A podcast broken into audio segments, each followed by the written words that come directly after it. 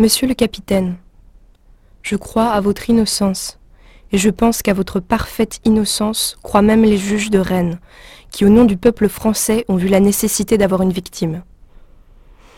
Oui, aujourd'hui il fallait le sacrifice de l'innocent, afin que le peuple français n'eût à voir les horreurs de la guerre civile.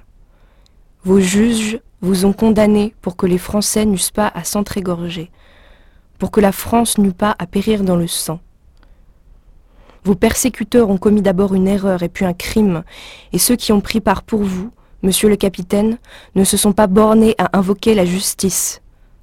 Beaucoup d'entre eux veulent surtout frapper le militarisme, non pas dans ses défauts et abus, mais dans son légitime principe et dans sa nécessaire puissance, juste au moment où la force militaire reste le salut des États libres. C'est là la raison de l'aveuglement du peuple français, moitié bon, moitié mauvais. Vous êtes donc la victime de cette lutte entre militaristes et antimilitaristes qui a placé la France toute nue devant le monde. Mais le calme va revenir, il faut l'espérer, et la France vous rendra justice avant qu'il ne soit trop tard, comme le monde entier vous l'a rendu.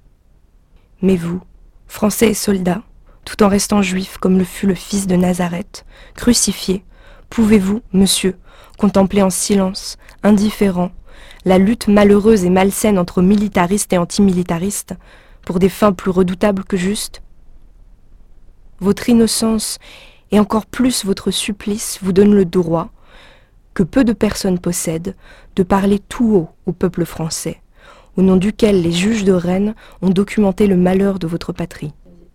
C'est à vous, monsieur le capitaine, d'implorer Dieu afin que les partis cessent enfin d'en faire une question de politique intérieure. Sans cela, la guerre civile est inévitable.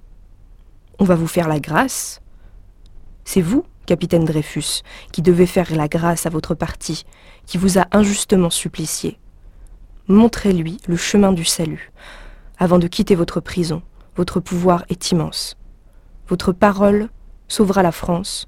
Le capitaine Dreyfus se venge ainsi. Très respectueusement, G. N. Bresca. Dred, le 15 septembre 1899, Italie.